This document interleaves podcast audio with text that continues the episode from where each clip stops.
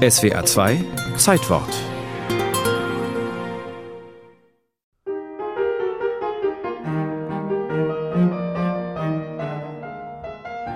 Am 1. November 1792 fand in der Gastwirtschaft Ziergarten in Bonn ein Abschiedsfest statt.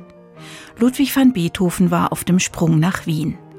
Abschied von seiner Geburtsstadt Bonn, von Geschwistern und dem trunksüchtigen Vater, von allen, für die er früh Verantwortung getragen hatte. Als Organist und Bratschist der Bonner Hofkapelle hatte er die Familie ernährt.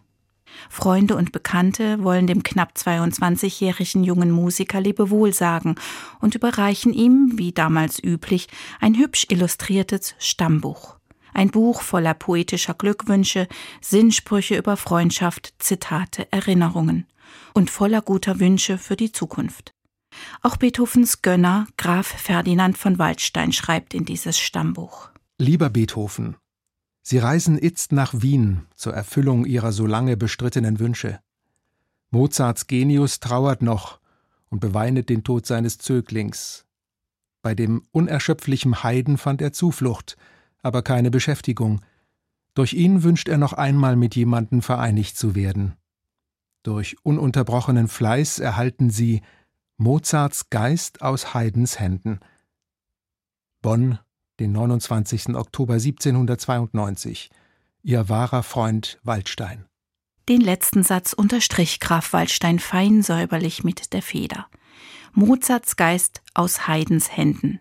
Nichts anderes also als die Tradition des Komponisten Mozart weiterzuführen, der im Jahr vor Beethovens Ankunft verstorben war. Bei Joseph Haydn sollte Beethoven diese Tradition kennenlernen.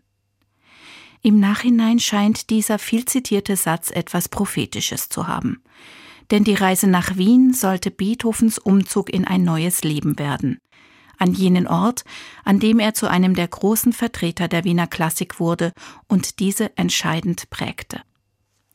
Viel hatte Beethoven nicht im Gepäck, als er sich am frühen Morgen des 2. November 1792 nach Wien aufmachte ein paar Habseligkeiten nur, dafür aber all seine Noten, Notizen und Skizzen.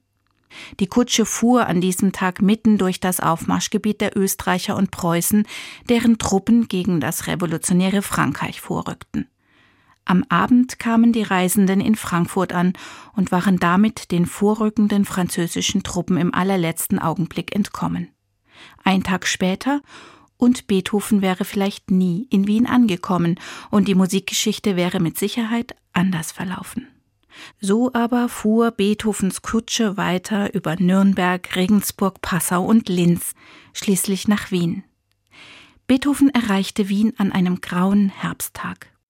Dieser 10. November 1792 war für ihn nicht nur seine Ankunft in einer neuen Stadt, sein Umzug war für ihn der Eintritt in einen neuen musikalischen Wirkungskreis, an einen Ort, der künftig mit seinem Namen verbunden bleiben sollte.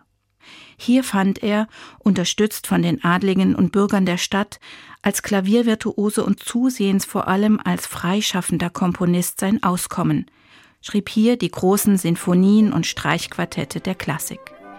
Beethoven lebte die folgenden 35 Jahre in Wien und sah seine Geburtsstadt Bonn nie wieder.